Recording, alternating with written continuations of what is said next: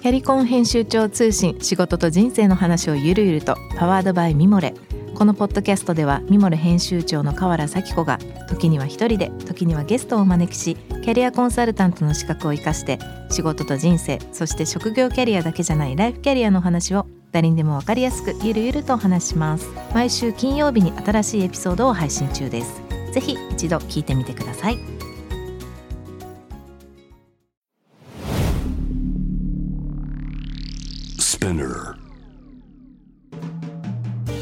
ナビゲーター中道大輔です。Vision to the Future with Forbes Japan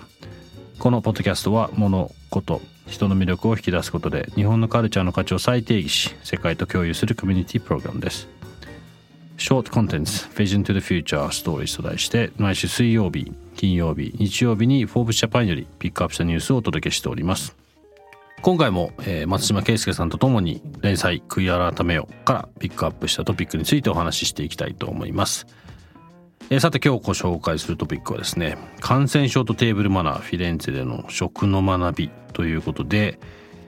こう世界各国でこう食周りに関するいろんな当たり前は今回また、まあ、特にテイクアウェイも含めてですけどいろいろ変わったと思うんですけど、はい、あのこのトピックではそれこそ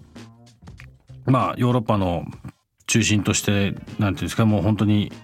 いつですかねこれはもう20世紀初頭違うか14世紀に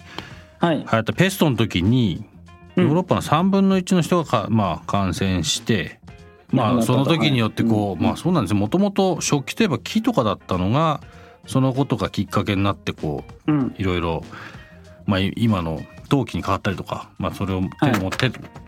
手手で持たないでこうねいろいろカトラリーが、まあ、発展したりとか、まあいろいろあったんだということで、まあ、今回もそういった意味での発展をまあ遂げるんですかね遂げてるんですかねあれですけど。こういう、まあ、パンデミックみたいなものはそれは別にない方がいいんでしょうけどこれ何かこう、はい、新しいこう半分強制的に何か新しいことを考えなきゃいけないっていう、まあ、タイミングというか機会だったのかなと思う気もするんですけど。食の中でこの、まあ、特にフィレンツェっていうところでの学びというふうに、まあ、もちろんあのこのトピックでおっしゃってますけど、はい、どんなイメージだったんですかねこれは？いやもう本当にあのパンデミック今回のコロナになってですね、うん、やっぱこうヨーロッパに住んでるんで、うん、まあその前回のまずはパンデミックになると、まあ、スペイン風邪があったりとかその前となってくると、うん、まあ、あのフィレンツェで起きたようなあのペストの問題であったりって、まあ、2回に起きて多分起きてるんですけど、分けて。でまあそういうのをやっぱり現地に行かないと分かんないなと思って、うん、とりあえず起きた場所に行くしかないと思って、うん、とりあえずまずは飛び飛び込んでみて、うん、まあそういった過去その起きたことがどういう変化が起きたのかとかまあ、ルネッサンスが生まれたのはその、ペストがあった以降の話でもあるんで、うん、まあそのペストが起きてからどれぐらいの時間がかかってそのルネッサンスって言われるような価値観の変あの変化が起きたのかとかもやっぱり行かないと分かんないなと思ってまずはフィレンツェ行こう、まあ、ちょっと落ち着いたらフィレンツェ見に行こうと思ったのがまずは行動の一番最初のきっかけですね。うん。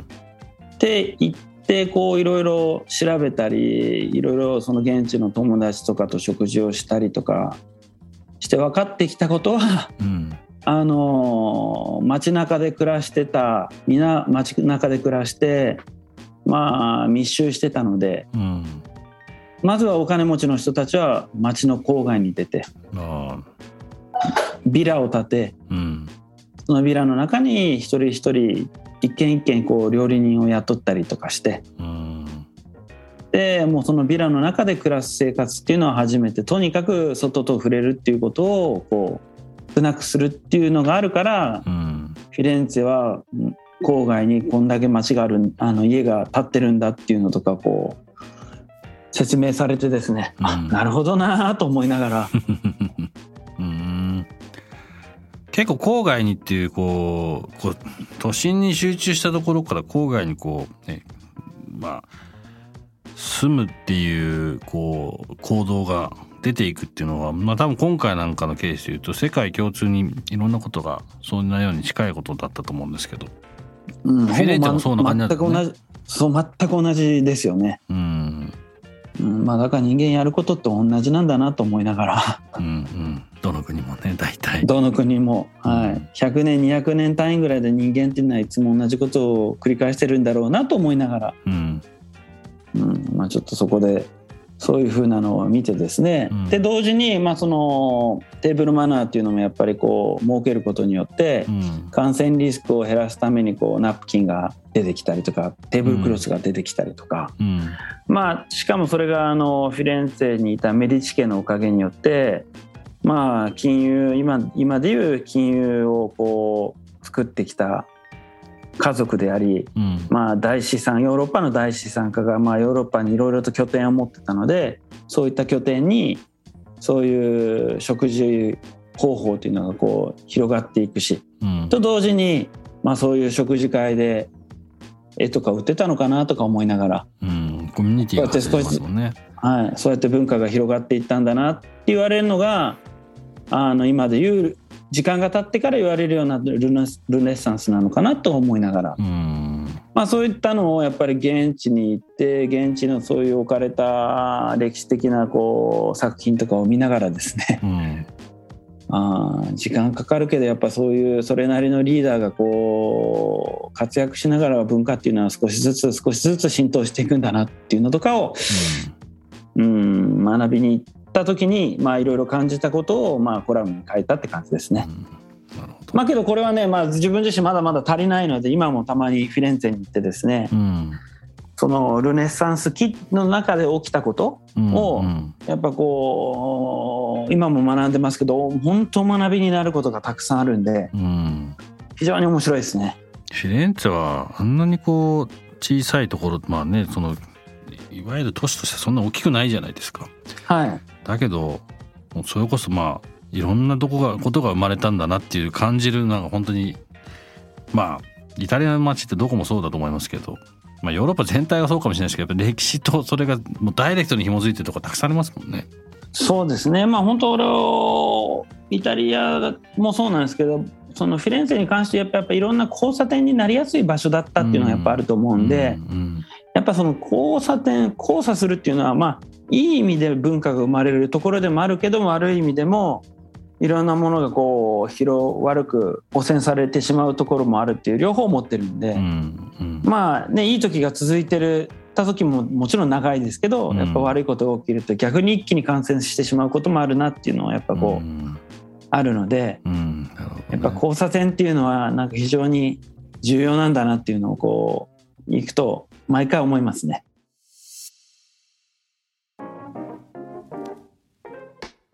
今日ご紹介したトピックは概要欄にリンクを貼っています。ぜひそちらからご覧ください。質問感想は番組のツイッターアカウント BTTF コミュニティにお寄せください。このポッドキャストはスピナーのほか Spotify、Apple Podcast、Amazon Music などでお楽しみいただけます。お使いのプラットフォームでフォローしてください。そして毎週月曜日には様々なゲストと共にお送りするゲストトークエピソードが配信されます。詳しくは概要欄に載せていますので、こちらの方もぜひチェックしてください。Vision to the Future Stories ここまでのお相手は中道大輔でした。